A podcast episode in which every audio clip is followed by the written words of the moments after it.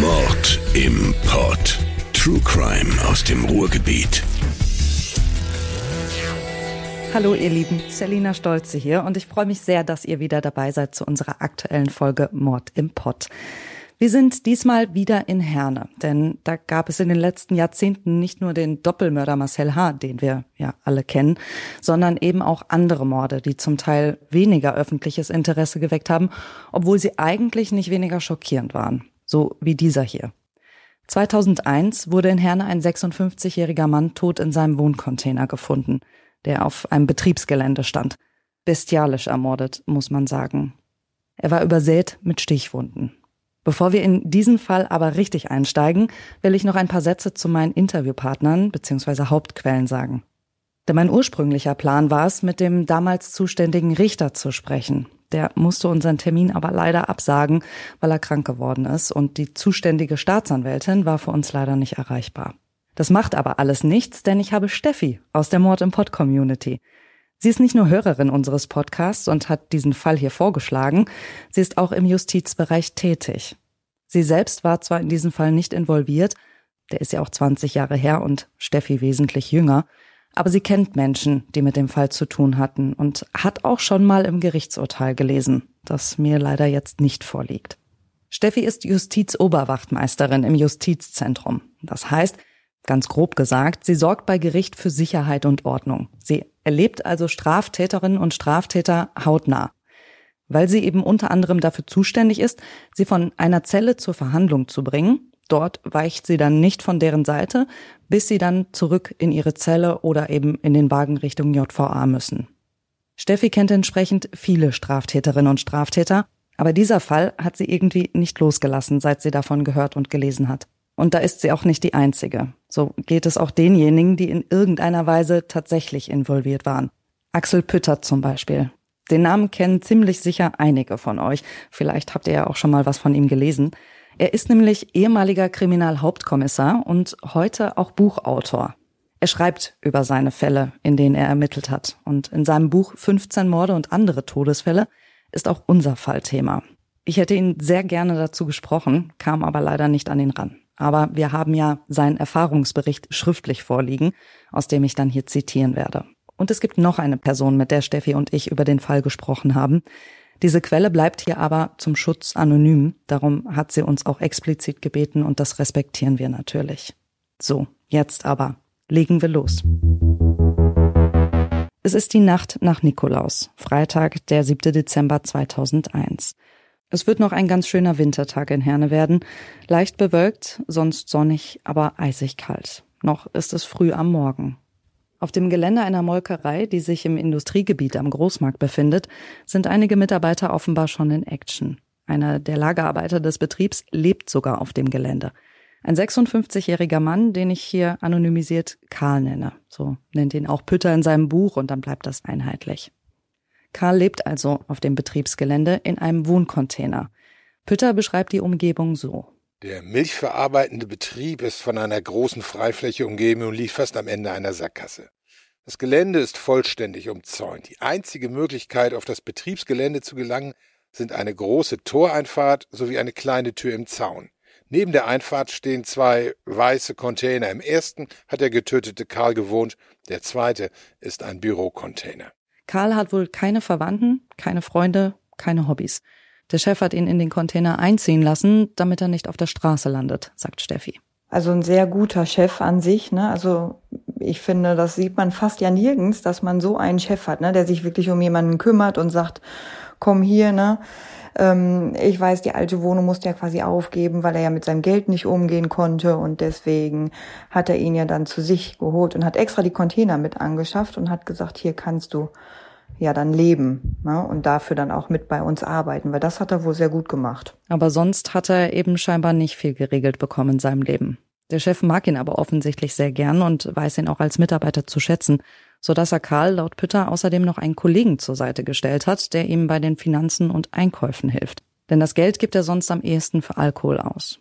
Trotzdem haben ihn auch die Kollegen gemocht. Also er scheint ja ein herzensguter Mensch gewesen zu sein und war ja auch bei den Mitarbeitern anscheinend sehr beliebt und gefragt. Die haben ja auch mit ihm mal abends ein Glas zusammen getrunken. Im Container oder in der Eckkneipe, ganz in der Nähe des Betriebs.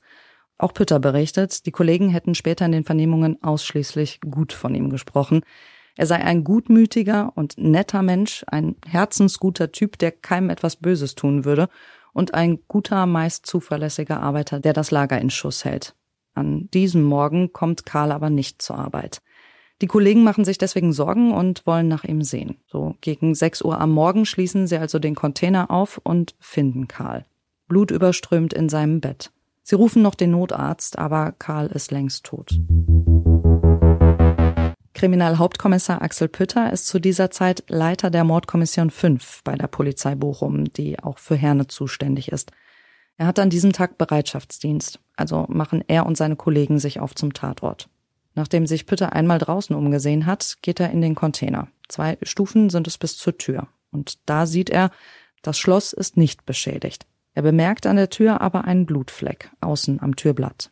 Den Innenraum beschreibt er so. Schummriges Licht empfängt uns, dazu ein muffiger Geruch. Alte Wäsche, Essensreste und Bier. Der Container ist zwei Meter breit und fünf Meter lang. Rechts ist ein Durchgang zur Küche mit einer kleinen Arbeitszeile. Links hinten an der Wand steht ein Einzelbett. Hier liegt die Leiche in einer großen Blutlache. An der Stirnwand befindet sich ein Sideboard. Man kann erkennen, dass auf diesem einige Elektrogeräte gestanden haben. Lose Kabel hängen nämlich von der Ablage herunter. Die hat der Täter wohl aus den elektronischen Geräten herausgezogen, um letztere mitzunehmen. Was fehlt, sind ein Videorekorder und ein DVD-Player. Karls Handy, seine Geldbörse und sein Schlüssel sind auch weg. Pütter geht davon aus, dass der oder die Täter ihn mitgenommen haben, denn es war ja auch von außen abgeschlossen, haben die Kollegen, die die Leiche gefunden haben, gesagt. Was die Geräte angeht, denkt Pütter gleich drei Schritte weiter. Wenn die Rechnungen noch da sind, haben Sie die Seriennummer und die könnten Sie dann, wenn Sie bei einem verdächtigen Geräte finden, miteinander abgleichen. Und glücklicherweise sind die Rechnungen auch noch da. Möglicherweise gibt es sogar Fingerabdrücke, denn auf dem Tisch im Raum stehen unter anderem Gläser und Flaschen, Bier, Korn und Cola. Aber noch haben sie ja gar keine Verdächtigen, um überhaupt irgendwas abzugleichen. Und selbst wenn, die Gläser könnten zum Beispiel schon seit Tagen da stehen. Abdrücke müssten also nicht zwingend vom Täter sein. Es beweist nicht, dass derjenige auch zum Tatzeitpunkt im Raum war. Zeugen müssen her. Pütters Kollegen befragen die Mitarbeiter des Betriebs. Die haben zunächst leider auch keine konkreten Hinweise auf den Täter. Zu den Aussagen komme ich gleich noch. Erstmal weiter mit der Beschreibung der Auffindesituation. Dazu schreibt Pütter, unter dem Toten mache ich ein gelbes Bettlaken aus. Karl selbst liegt auf der rechten Körperseite. Die Blutlache umgibt hauptsächlich den Kopfbereich. Ich habe das Gefühl, das Blut riechen zu können. Nein, ich bilde es mir nicht nur ein, es ist tatsächlich so. Der rote Pulli des Opfers ist leicht hochgeschoben. Die Leiche ist zudem bekleidet mit einer blauen Jeans, Socken und Schuhen. Der Rechtsmediziner aus Essen kommt dazu und kann schon mal zu den Verletzungen etwas mehr sagen, als man sieht. Um Karls Hals liegt eine Kordel, und zwar so eine, wie man sie in einer Jogginghose hat. Es sieht also ganz danach aus, dass er stranguliert wurde. Außerdem gibt es mehrere Stichwunden im Oberkörper und Schnittwunden am Hals. Nach der Obduktion in der Rechtsmedizin wissen wir es dann ganz genau. Laut Pütter ist die Kehle des Mannes viermal aufgeschlitzt. Es gibt insgesamt 34 Schnitt- und Stichverletzungen und das fast am ganzen Rumpf, also am Oberkörper, in der Rippengegend und auf dem Rücken. Ein Stich ist in der Schläfe und einer am Hals. Abwehrverletzungen gibt es keine. Pütter stellt sich an diesem Punkt schon Dutzende Fragen, unter anderem auch, was wohl das Motiv war, ob es vielleicht Raub gewesen sein könnte.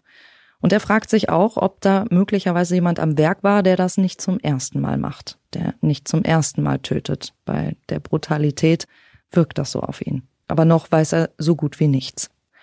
Kommen wir zu den Aussagen. Dem Firmenchef und ein paar Kollegen ist in der Nacht dann doch etwas aufgefallen. Zwei Männer.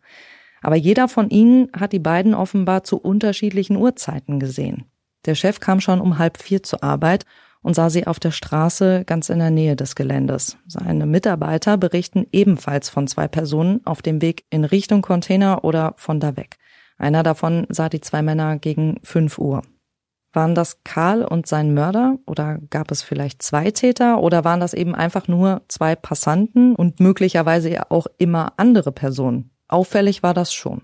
Vor allem, weil halt nachts um die Uhrzeit in dem Gewerbegebiet äh, sieht man ja sonst keinen. Da war jetzt ja auch nicht, dass da irgendwo eine Disco war oder so, wo man sagen kann, alles klar. Ne, da laufen öfter irgendwelche jungen Männer vorbei oder junge Leute, sondern da war ja einfach gar nichts, außer noch ein Bierhandel und oder Getränkehandel. Und äh, ja, was soll man sonst da suchen um die Uhrzeit? Aber nicht nur das. Ein Gabelstaplerfahrer berichtet, er habe zwischen drei und vier Uhr zwei Personen im Wohncontainer gesehen. Er sagt aus, er hätte beobachtet, wie das Licht drinnen an und ausging, der Fernseher flimmerte und wie ein Mann die Jalousien zugemacht hat. Und was der Gabelstapler gesehen hat, was er hinterher auch mit ausschlaggebend ist, er hat gesagt, einer davon hatte ein Bart. Also das konnte er schon erkennen in diesem dunkel flimmernden Container. Und das ist ja auch dann ein wichtiger Hinweis gewesen. Ein großer Mann mit Vollbart in der Todesnacht im Wohncontainer des Opfers. Ein weiterer Kollege von Karl kommt zur Polizei. Freiwillig, sagt Pütter, um den Beamten noch etwas zu erzählen. Jetzt, nachdem klar ist, dass Karl tot ist, ist ihm dann doch etwas komisch vorgekommen. Im ersten Moment verdächtigen ihn die Polizisten sogar, weil er als erstes erzählt, er sei zwei Tage vorher mit dem Opfer im Container gewesen und hätte mit ihm getrunken. Er habe ihn aber nicht getötet. Er habe das nur sagen wollen, weil seine Fingerabdrücke oder DNA im Container sein könnten. Aber das ist auch nicht weit hergeholt, denn die Kollegen waren häufiger mal bei Karl zum Trinken. Viel wichtiger ist ein anderer Punkt. Er erzählt außerdem, er habe einen Tag zuvor am späten Abend eine SMS von Karl bekommen, ob er nicht Lust hätte, in die Eckkneipe in der Nähe zu kommen, um mit ihm zu trinken. Er hätte die Einladung aber abgelehnt, weil er morgens früh raus musste. Was dem Mitarbeiter daran so komisch vorkam, Karl hatte absolut nichts am Hut mit solchen Dingen wie SMS schreiben. Und ähm, da war das so, dass Karl gar nicht in der Lage war, eigentlich so eine SMS zu schicken. Das heißt, der hat zwar telefoniert und das war's auch. Also der hatte sein Handy wirklich nur dafür da, um zu telefonieren und alles andere, was technisch wie eine SMS damals, früher gab es ja auch noch kein WhatsApp, war, war Karl gar nicht in der Lage zu machen. Und deswegen war das schon ein ja, sehr komischer Hinweis und er hatte sich schon eher gefragt, wie kommt es, dass äh, eine SMS kommt, aber hat er jetzt weiter ja nicht drüber nachgedacht.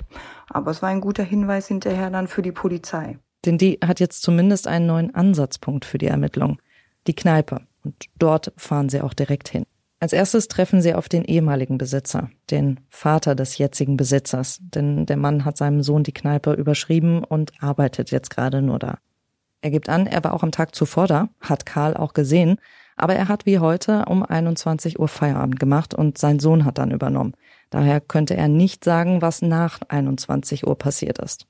Also kommen Pütter und seine Kollegen etwas später wieder, um mit dem Kneipenwirt zu sprechen. Tobias, wie Pütter ihn nennt. 24 Jahre alt ist er. Und Tobias weiß, wer Karl ist, denn der ist ja im Grunde Stammgast. Tobias erzählt, dass neben ihm und Karl am Vorabend auch noch ein anderer Gast da war und Tobias Freund Frederik sei noch dazu gekommen. Weil er war ja vorher erst noch bei seiner Freundin und kam dann erst später dazu und hat quasi an den Knobeltisch dann, oder die haben halt geschockt, wie man das ja so schön nennt bei uns im Ruhrgebiet, ne? Dann haben die quasi zu viert erst geschockt und irgendwann gegen eine andere und hinterher waren sie halt nur noch zu dritt. Na, dann weiß ich, haben sie auch noch ein paar Dartpfeile geworfen, also so typische Kneipenspiele halt gemacht. Und getrunken. Vor allem Karl hat wohl sehr viel getrunken an dem Abend. Tobias behauptet, er hätte ihm noch ein Taxi rufen wollen, weil er sich angeblich sorgte. Aber Karl hätte das nicht gewollt und sei alleine nach Hause gegangen. Die Polizisten bitten Tobias, direkt zur Wache zu fahren und eine Aussage zu machen. Und sie selbst machen sich auf den Weg, um mit Tobias Freund Frederik zu sprechen. Frederik ist um einiges jünger als Tobias, 18 Jahre alt und lebt noch bei seinen Eltern. Die finden den erbosten Vater erst, mit dem nicht so gut Kirschen essen ist. Und dann aber die Mutter, die war ein bisschen gesprächsbereiter und die hat dann auch die Handynummer rausgerückt von dem Frederik. Und ähm, als sie dann natürlich die Wohnung verlassen haben, um den Frederik zu erreichen, war natürlich erstmal nur besetzt. Und die gingen auch davon aus, wie es wahrscheinlich jede Mutter machen würde, dass sie erstmal versucht hat, ihr Kind zu erreichen und zu sagen, hör mal, die Polizei war hier. Ja, und deswegen war erstmal besetzt und hinterher haben sie ihn dann aber erreicht und der war da wohl auch ganz gelassen. Und dann haben sie ja gesagt, ne, wir möchten Sie gerne als Zeuge hören. Wo befinden Sie sich? Und dann haben sie ihn da eingesackt, wo er war. Eins fällt Pütter direkt auf. Der junge Mann trägt einen Vollbart. Er ist schlank und etwa 1,85 groß. Er passt zu der Täterbeschreibung. Sie fahren mit ihm zur Wache. Frederik hat noch keine Vorstrafen und ist der Polizei bisher auch noch nicht bekannt. Tobias, der Ältere, dagegen schon. Der Kneipenwirt hat gleich mehrere Vorstrafen wegen Diebstahls und Körperverletzung. Erstmal werden die beiden aber nur als Zeugen befragt. Pütters erster Eindruck von den beiden Typen. Frederik ist ein schlachsiger Junge, der einen sympathischen Eindruck macht. Ein Jugendlicher wie viele andere. Der Wirt dagegen macht sich ein bisschen wichtig und erzählt sehr viel am liebsten über sich. Er sei Karatekämpfer, gibt er zu verstehen, und seinem Freund Frederik hätte er schon manches Mal aus der Patsche geholfen. Auch mal einem was aufs Maul gehauen, weil der seinen Kumpel bedroht habe. Geschah dem Typen ganz recht, meint er selbst ehrlich. Tobias sei großmäulig. Er mache Kampfsport, weil er sich rächen wollte an einem, der ihn mal verprügelt hat, behauptet er. Und er gibt an, dass er mit zehn Jahren in eine Pflegefamilie kam. Seine Eltern waren getrennt. Er lebte zuvor bei seiner Mutter und mit 17 sei er dann wieder zu seinem Vater gezogen. Er habe es in der Pflegefamilie nicht mehr ausgehalten. Er war dort schon schwierig und scheinbar auch reizbar und gewalttätig. Irgendwie sind die beiden, Tobias und Frederik, doch sehr verschieden. Und Steffi teilt meinen Eindruck, was das angeht. Tja, was war das für eine Kombo? Also was ich eher komisch fand, war ja auch natürlich auch der Altersunterschied. Die hatten ja schon einen kleinen Altersunterschied, was ja in dem Alter oft gar nicht so normal ist. Ja, oft hat man ja wirklich gleichaltrige Freunde. Ja, also der Tobias wirkte für mich eher immer wie der Macher und Frederik eher schon ja sesshafter, ne? Hatte seine Freundin und ähm, hatte auch ist seiner Ausbildung nachgegangen.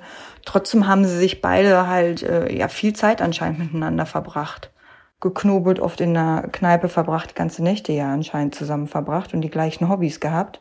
Sie haben sich wohl, soweit ich weiß, eine sehr starke Freundschaft gehabt. Die haben, ähm, das weiß ich ja auch zum Beispiel durch eine Bekannte, vorher gemeinsame Straftaten begangen, die aber jetzt bei dem Frederik oder so noch nicht in Erscheinung, also wenn nicht erwischt worden ist, hat ja so gesehen da noch nichts begangen. Aber das haben die halt zusammen gemacht. Ne? Aber haben sie noch mehr gemacht? Erst sind die Geschichten, die die beiden erzählen, ähnlich bis identisch. So identisch, dass Pütter stellenweise den Eindruck hat, sie hätten sich abgesprochen. Beide behaupten weiterhin, dass Karl in der Nacht gegen Viertel vor zwei, kurz vor zwei, allein nach Hause gegangen sei. Und ab da beginnen sich die beiden zu widersprechen. Der Tobias sagt, der Karl hat um halb zwei die Kneipe verlassen. Er hat noch versucht, äh, für ihn ein Taxi zu rufen, weil er sich ja so Sorgen macht, hat ihn noch aus der Kneipe raus begleitet, damit er ja nicht die Treppe runterfällt und ähm, hat dann gesagt, nein, der fährt aber, wollte kein Taxi, also läuft lieber. Und dann wären die ja beide noch alleine da gewesen und der Frederik wäre quasi dann nach Hause gegangen um Viertel nach zwei. Das ist die Aussage von Tobias. Der Frederik sagt allerdings, nein, die haben danach die Kneipe abgeschlossen um Viertel nach zwei. Dann sind sie noch in die hintere Wohnung gegangen von dem Tobias und haben da noch, ich glaube, Videos geguckt oder wollten Videos gucken und sind dann noch ein bisschen spazieren gegangen, so um vier Uhr. Und dabei hätten sie vielleicht ja auch zwei Autofahrer gesehen, die das auch als Zeugen dann aussagen könnten. Also quasi wären die ja noch ein Alibi gewesen, diese Autofahrer, weil die da spazieren gegangen sind. Und dann waren sie morgens noch in der Bäckerei und danach wäre er ja dann zur Arbeit gegangen. Und das war ja dann der Knackpunkt, wo die gesagt haben, okay, da wären anscheinend alle hellhörig, ne? zwei verschiedene Abläufe der Nacht. Die Kriminalbeamten entscheiden sich, die beiden damit zu konfrontieren und ahnen schon, sie haben die Täter. Frederik packt als erster aus. Sie hätten Karl erwürgt und dann mit einem Messer erstochen. Das konnten nur die Täter wissen. Sie waren es also tatsächlich. Gemeinsam. Wenig später gesteht auch Tobias und keiner der beiden hält sich dabei in irgendeiner Weise zurück. Sie erzählen wirklich alles. Keiner versucht hier den anderen zu schützen oder so. Sie schützen ja nicht mal sich selbst. Die beiden erzählen Folgendes. Nach dem Schocken und Trinken in der Kneipe sind beide mit Karl zu ihm nach Hause in den Container. Da hatten sie schon den konkreten Plan, ihn zu töten dass sie mal jemanden umbringen wollen, das hätten sie sich schon Wochen vorher überlegt. Die Entscheidung, dass Karl an diesem Abend ihr Opfer werden soll, haben sie aber eher spontan getroffen. Für die Absprache brauchten sie allerdings nicht mehr viele Worte. In der Kneipe fragte einer, machen wir's? Und der andere nickte. Welcher von beiden, wissen sie nicht mehr. Und in dem Container schauen sie ja dann zusammen einen Film das hat er wohl auch öfter gemacht, der Karl, dass er halt ne, mit anderen Leuten da Filme geguckt hatte. Und da scheinen ja auch neue Geräte gewesen zu sein oder gute Geräte gewesen zu sein. Und als sie im Container waren, war dann ganz schnell klar. Sie hatten nämlich schon Messer und Handschuhe mitgenommen. Na, also das haben sie schon vorher alles besorgt und mitgenommen. Und äh, der Tobias saß ja mit dem Karl auf dem Bett und hat dann dieses Seil genommen und hat ihn stranguliert, bis er bewusstlos geworden ist. Und der Frederik hat dann sich das Messer genommen und die Handschuhe, meine ich, da auch angezogen und hat ihn dann mehrfach, also circa fünfmal in den Rücken gestochen. Und dann hat der äh, Karl noch geröchelt, aber konnte sich wohl nicht mehr wehren und die sind davon ausgegangen, wohl okay, jetzt kann nicht mehr viel passieren. Dann haben sie ihn nochmal quasi umgedreht und nochmal fünfmal in den Bauch gestochen. Und äh, danach ist der Frederik Richtung Küche gegangen, hat dann zurückgesehen und hat gesehen, wie der Tobias dann noch mehrfach den Hals durchschnitten hat. Viermal wissen wir durch die Obduktion. Tobias erklärt, ohne Umschweife oder auch nur mit der Wimper zu zucken. Er habe sehen wollen, wie das Blut herausspritzt. Weil das aber nicht so richtig klappte, hätte er es mehrmals versucht. Ja, das hat er sich wohl leichter vorgestellt. Viele Menschen scheinen sowas zu unterschätzen. Erinnert ihr euch an die Folge mit dem jungen Mann aus Dortmund, der Serienmörder werden wollte und im Ramerwald einen Radfahrer angegriffen hat? Auch mit dem Messer. Der hat sich damals auch verschätzt. Ich glaube, das ist ähnlich wie mit dem, äh, wenn man jemanden versucht zu ersticken, dass das ja gut bis zu sieben Minuten dauert und man nicht mal eben jemanden innerhalb von ein paar Sekunden erstickt. Ich glaube, ähnlich ist es auch mit der Kehle durchschneiden. Was ich halt durch andere Verhandlungen zum Teil auch weiß oder mitbekommen habe, wenn halt so Gerichtsmediziner reden, so Messer müssen schon extrem scharf sein, um tiefer einzudringen. Und je nachdem, was es vielleicht für ein Messer war, war es vielleicht gar nicht so tief. Das war ein Klappmesser mit einer zehn Zentimeter langen Klinge. Und ja, wenn die nicht ganz scharf war, dann schneidet sie vermutlich auch nicht ganz so einfach durch einen Hals. Und oder Tobias hat nicht die richtige Stelle erwischt. Wo die Schnitte genau angesetzt waren, das wissen wir nicht. Aber die Halsschlagader kann er jedenfalls ziemlich sicher nicht getroffen haben. Darauf komme ich aber gleich nochmal zurück. Tobias gibt also nach dem vierten Mal auf. Die beiden nehmen DVD-Player, Videorekorder und Karls Schlüssel Handy und Geldbörse hatten sie kurz vorher schon eingesackt und gehen in Tobias Wohnung. Als sie bei ihm zu Hause waren, wollten sie dann wieder ein Video gucken, haben alles angeschlossen und haben dann aber gemerkt, dass das Bild nicht so gut war. Und dann kam in deren Gedanken, dass Karl doch auch ein Skatkabel hatte. Dieses schöne Kabel, was man damals brauchte für DVD und Videorekorder. Und äh, ja, dann kamen sie auf die Idee, okay, gehen wir nochmal zurück. Auf dem Weg gehen sie noch zum Rhein-Herne-Kanal, werfen dort Karls Geldbörse weg. Das Geld daraus teilen sie sich auf und dann geht's wieder Richtung Container. Aber diesmal ist der Tobias alleine in den Container gegangen, um das Guardkabel zu holen und da sah er halt, wie der Karl wieder auf dem Bett saß ja, in dem Schein von dem Fernseher. Und äh, offensichtlich lebte er noch. Also das muss man ja auch erstmal schaffen, nach so vielen Messerstichen, Strangulationen und äh, Kehlschnitten hat er es anscheinend überlebt. Das ist das, was für mich so ein bisschen unglaublich ist. Und die sind gut eine Stunde später halt zum Container gekommen, dass er wirklich noch, ja, lebte. Unfassbar. Er hat es bis dahin überlebt.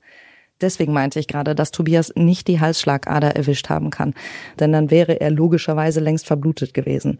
Ansonsten kommt es sogar häufiger vor, dass Menschen Schnittverletzungen am Hals überleben. Das hat mir Rechtsmedizinerin Dr. Verena Hachmann gesagt, mit der ich nochmal über das Thema gesprochen habe. Es ist möglich, sagt sie, Halsschnittverletzungen selbst dann zu überleben, wenn dabei die Luftröhre durchtrennt wird. Nur die Halsschlagadern, die dürfen eben nicht verletzt sein. Und weil die relativ oberflächlich verlaufen, ist davon auszugehen, dass die Schnittverletzungen, die Karl hier hatte, eben nicht sehr tief gewesen sind. Trotzdem, kaum zu glauben, dass er das überlebt hat, weil er hatte darüber hinaus ja auch noch die ganzen Stichverletzungen. Und Tobias hatte jetzt offenbar das Gefühl, er muss die Sache zu Ende bringen. Er sagt, er hat Geräusche wahrgenommen und wollte auf Nummer sicher gehen.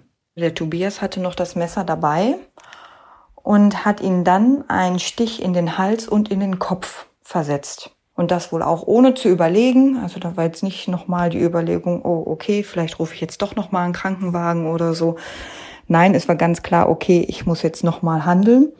Er hatte dann einen Stich in die Schläfe und in den Kopf ähm, versetzt. Und der ähm, Rechtsmediziner hat ja auch gesagt, dass der Stich in den Kopf war ja der todbringende Stich. Also alles andere hätte er überlebt oder vermutlich überlebt. Und ähm, das war dann wirklich der todbringende Stoß. Er nimmt das Skatkabel und die beiden gehen wieder zurück in Tobias Wohnung. Und jetzt wird es noch verrückter, als es sowieso schon ist. Dann haben sie sich überlegt, da waren ja noch viel mehr Wertsachen, die wir gesehen haben. Also er musste doch einige Wertsachen besessen haben in dem Container. Und deswegen sind sie nochmal zurückgegangen, ein drittes Mal zum Container. Das erklärt natürlich dann noch die verschiedenen Zeugenaussagen zu verschiedenen Uhrzeiten. Genau. Und ähm, haben dann halt die Sachen geklaut, die für sie noch relevant waren. Ja. Und äh, nachdem sie dann wieder zu Hause waren, ist ihnen dann eingefallen, wir haben ja aus einem Glas getrunken und aus einer Flasche getrunken. Vielleicht sollten wir doch mal ein paar Beweise vernichten. Dann sind die ein viertes Mal hin, um das Glas und die Flasche zu säubern. Also sie haben sie nicht mitgenommen oder so, sie haben es nur gesäubert und dann wieder dahingestellt. Also sie waren insgesamt viermal in dem Container zu unterschiedlichen Zeiten. Keine Angst verspürt gesehen zu werden, keine Angst vor irgendetwas, keine Angst vor der Bestrafung. Als wäre das alles völlig normal, bewegen sie sich zwischen Wohnung und Container hin und her. Und nach besagtem vierten Mal geht Frederik kurz mal nach Hause. Es ist schon früher Morgen, circa 5 Uhr, und er muss sich für die Arbeit umziehen. Danach treffen sich die beiden nochmal am Bahnhof in einer Bäckerei zum Frühstück. Das kommentieren sie laut Pütter ernsthaft mit den Worten, sie seien echt hungrig gewesen nach der Nacht. Auf dem Weg zum Bahnhof, also vor dem Frühstück, wirft Tobias das Messer, das er noch dabei hatte, an der Bushaltestelle in die Mülltonne. Ja, und dann essen sie. Sie verhalten sich an dem Tag gegenüber anderen ganz normal, als wäre nie etwas passiert. Die Verhöre dauern mehrere Stunden, aber als die beiden von den Geräten in Tobias Wohnung und dem Messer in der Mülltonne berichtet hatten, haben sich Beamte sofort auf den Weg gemacht, um die Sachen zu suchen und sicherzustellen. Und sie finden auch alles, auch das Klappmesser, an dem noch Blut und Gewebe klebt.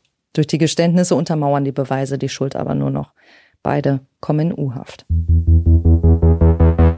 Kommen wir zum Motiv der Tat. Das ist genauso wenig ein Rätsel wie alles andere auch. Denn Tobias und Frederik beantworten die Frage danach genauso direkt wie alles andere. Sie wollten wissen, wie es ist, einen Menschen zu töten. Also schockierend war ja, dass sie gesagt haben, wir wollten halt äh, mal sehen, wie ein Mensch stirbt und es war geil zu sehen, wie der stirbt und äh, wir wollten halt sehen, wie wirklich das Leben aus den Augen entweicht. Ja, und ähm, genau so, wie ich es quasi jetzt äh, flachsig sage, haben die es auch erzählt, nur dass sie es ja live gemacht haben. Sie wollten es einfach mal machen. Es war also ein Mord aus reiner Lust. Sie hatten sich das Wochen vorher überlegt und dann getan. Axel Pütter und seine Kollegen macht das fassungslos. Wie die beiden Täter über den Mord sprechen, ist schwer zu ertragen, als wäre es ein Eierdiebstahl auf dem Markt gewesen. Sie zeigen keine Emotionen. Noch unglaublicher ist aber das Motiv, das sie uns schließlich für die abscheuliche Bluttat präsentieren. Es ist so unfassbar wie die Brutalität selbst. Ähnliches habe ich niemals mehr davor und danach von einem Täter gehört, ganz zu schweigen von der Art und Weise der Schilderung der Tat.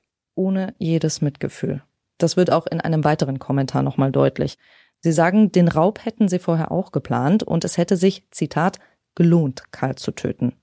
Eiskalt. Außerdem scheinen sie auch noch stolz auf das zu sein, was sie da getan haben. Sie reden und reden und das offenbar gerne, sagt Pütter. Sie zeigen keine Spur von Reue und auch keine Angst. Mordlust als Motiv, als Mordmerkmal.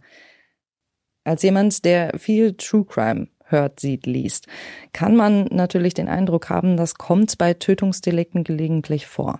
Aber das ist in Wirklichkeit gar nicht der Fall. Wir picken uns für Serien, wie unseren Podcast hier ja auch, natürlich immer die schlimmsten Fälle raus. Aber manche Richter erleben das in 20 Jahren nicht einmal. Und Kriminalbeamte wie Pütter ja offenbar auch nicht. Also was sind das für Menschen? Ich kenne leider die psychiatrischen Gutachten nicht, die für den Prozess erstellt wurden. Aber Pütter zitiert den Psychiater zumindest einmal ganz kurz. Der soll bei den beiden von einem Werteverlust sprechen und davon, dass sie was erleben wollten, was sonst kaum einer erlebt.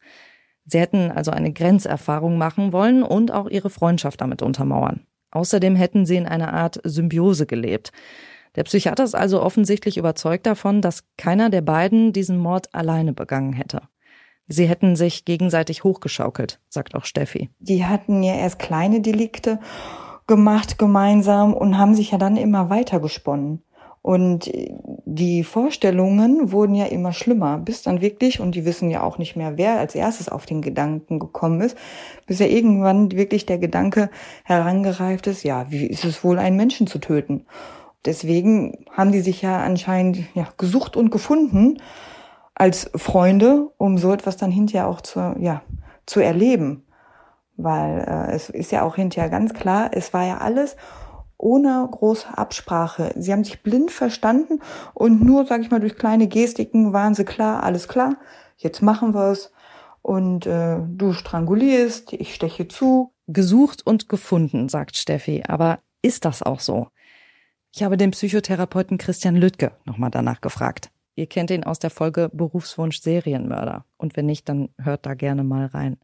Jedenfalls wollte ich von ihm einfach mal ganz allgemein wissen, wie sich solche Mörderduos eigentlich finden. Menschen, die gemeinsam einen Mord begehen, äh, die suchen sich nicht, sondern die haben sich in der aller Regel schon vor der Tatausführung gefunden. Das heißt also, sie stehen in irgendeiner Form in einer Beziehung zueinander, indem sie miteinander bekannt sind, befreundet sind oder sogar auch äh, verheiratet sind. In vielen Fällen spricht man äh, bei der Psychologie der Persönlichkeitsstruktur von einem Störungsbild, das als Folie à deux bezeichnet wird. Aus dem Französischen übersetzt heißt das so viel wie Beklopptheit zu zweit oder die Verrücktheit zu zweit. Bei diesen äh, mörderischen Duos hat einer von beiden in der Regel eine schwere psychische Störung, der dann auch den Tatplan hat und infiziert den anderen relativ normal gesunden Mittäter.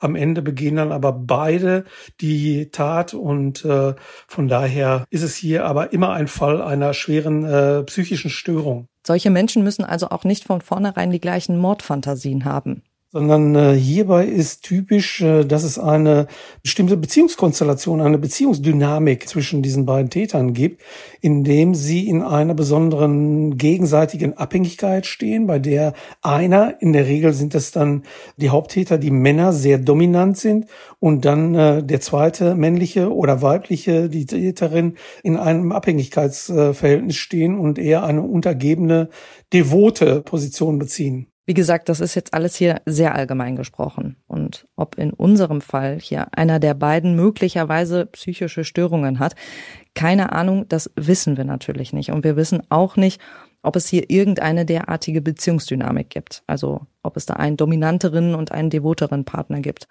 Aus den Erzählungen von Pütter und Steffi hatte ich zumindest nicht den Eindruck. Eher, dass die beiden ziemlich ebenbürtig scheinen. Aber das kann selbstverständlich auch täuschen.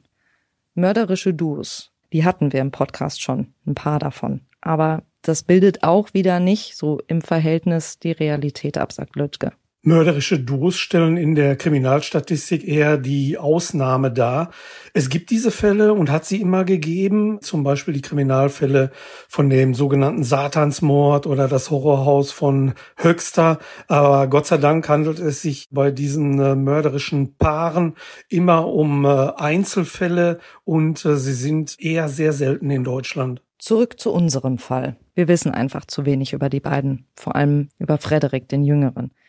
Pütter ist sich aber in einer Sache ziemlich sicher, nämlich, dass das nicht die letzte Tat der beiden gewesen wäre, hätten er und seine Kollegen sie nicht verhaftet. Er geht davon aus, Serienmörder gestoppt zu haben. Aber waren die beiden wirklich so gefährlich? Wir haben jetzt gehört, wie Steffi zum Beispiel über die beiden spricht, dass diese Geschichte ja auch irgendwie so an ihr haften geblieben ist. Und wie fassungslos Pütter und auch seine Kollegen waren. Irgendwas müssen diese beiden also an sich gehabt haben. Steffi und ich haben noch eine Person gesprochen, die Quelle, die ich zu Anfang erwähnt habe. Sie bleibt hier anonym. Heißt, Steffi und ich geben wieder, was sie uns gesagt hat. Diese Person saß Tobias direkt gegenüber, war damals selbst noch recht jung. Sie sagt, ihr erster Eindruck war, das ist doch noch ein Kind. Tobias wirkte wohl wesentlich jünger, als er war. Aber dann redete er los, ungefragt, und erzählte ihr von der Tat. Und er hat es so erzählt, als wenn er wirklich stolz darauf ist und wie, wie toll es war, dass halt, ne, die jemanden umgebracht haben und wie schön es war und geil es war zu sehen, wie ein Mensch stirbt, dass es wirklich gruselig schon war, die Situation. Also, dass man wirklich Angst bekommen hat, weil er es so erzählt hat, als wenn er live in dem Container gerade ist. Er war wie weggebeamt in den Container und wirkte dadurch zurück in der Situation und äh, wirkte dadurch extrem gefährlich auch. Weil er wahrscheinlich die Situation nochmal erlebt hat. Und das bringt natürlich eine Art Gefährlichkeit mit sich. Wenn du denkst, okay, in der Situation hat er gerade jemanden umgebracht, wer weiß, was er jetzt wieder macht. Wenn er sich gerade in den Gedanken wieder in die Situation hineinspielt. Sie hat es als wirklich gefährliche Situation eingesehen und hat sich dann entsprechend auch Hilfe gesucht, um aus dieser Situation dann wieder rauszukommen. Ähnlich wie Pütter sagt auch diese Person, dass sie so etwas nie wieder erlebt habe, bis heute nicht. Und sie habe richtig Angst gehabt. Diese Situation, die sie hatte, war ähm, so schlimm, so beängstigend, dass sie ja bis heute noch einen Hammer in der Schublade hat, den sie zum Glück nie wieder von den Gedanken auch nicht äh, brauchte, aber nur um sich beschützen zu können, weil sie damals diese für sich sehr bedrohende Situation hatte, wo sie einfach nicht weg konnte im ersten Augenblick.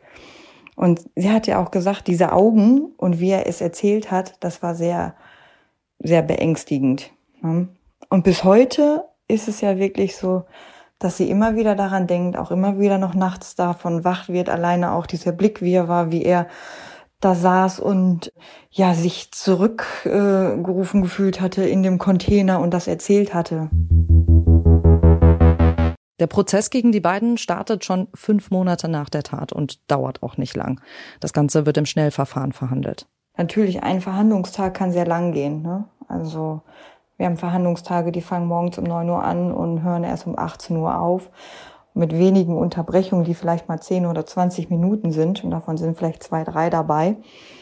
Da kann natürlich viel geschafft werden, sage ich mal. Aber was sie mir auch hinterher zugute gehalten worden ist, dadurch, dass sie ja geständig waren und die Geständnisse gezählt werden durften, ist es natürlich einfacher, weil nicht erst alle Beweise ja, äh, aufgerufen werden müssen, geguckt werden müssen, sondern die Beweise werden ja nur noch zur Untermauerung genommen. Also wenn jemand sagt, ich gestehe die Tat, ist es natürlich schon viel einfacher, dieses Ganze zu verurteilen, als wenn man er gar nichts sagt und man es erst vor Gericht beweisen muss. Entsprechend fällt dann auch das Urteil schon Ende Juni 2002, also ein gutes halbes Jahr nach dem Mord. Tobias, der 24-Jährige, bekommt lebenslänglich, laut Steffi auch mit anschließender Sicherungsverwahrung. Außerdem stellen die Richter die besondere Schwere der Schuld fest.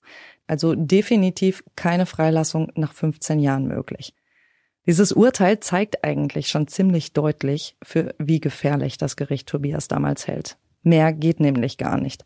Und Tobias sitzt auch noch heute ein, über 20 Jahre nach der Tat. Frederik dagegen ist zur Tatzeit ja erst 18 und wird nach Jugendstrafrecht verurteilt. Er bekommt neun Jahre und drei Monate. Mehr als zehn wären wegen seines Alters sowieso nicht drin gewesen. Weil er aber gestanden hat und als erster gestanden hat, sind es ein paar Monate weniger. Pütter fragt sich später, ob er vielleicht mitverantwortlich dafür ist, dass Frederiks Urteil so milde ausfällt. Ich hatte mich mit ihm unterhalten und ihm dabei meine Hand auf die Schulter gelegt und gesagt, dass es für ihn jetzt der einzig richtige Weg sei, auszusagen. Vor Gericht würde man immer berücksichtigen, wenn jemand dabei hilft, eine Straftat aufzuklären oder rechtzeitig ein Geständnis angibt. Es sei gesetzlich vorgeschrieben, ein Richter müsse dann ein mildes Urteil fällen. Genau das, was ich prophezeit hatte, war auch eingetreten. Ich hatte Frederik gut zugesprochen und er wurde für sein Geständnis belohnt. Diese Gedanken kommen ihm etwa sieben Jahre nach dem Mord. Pütter ist da überzeugt, er sieht Frederik an einer Imbissbude in der Nähe des Großmarkts, was dann eben prompt die Erinnerungen weckt. Und möglich ist das, dass er ihn gesehen hat, denn Frederik kommt nach gut sechs Jahren wieder frei, also sechs Jahren und ein paar Monaten.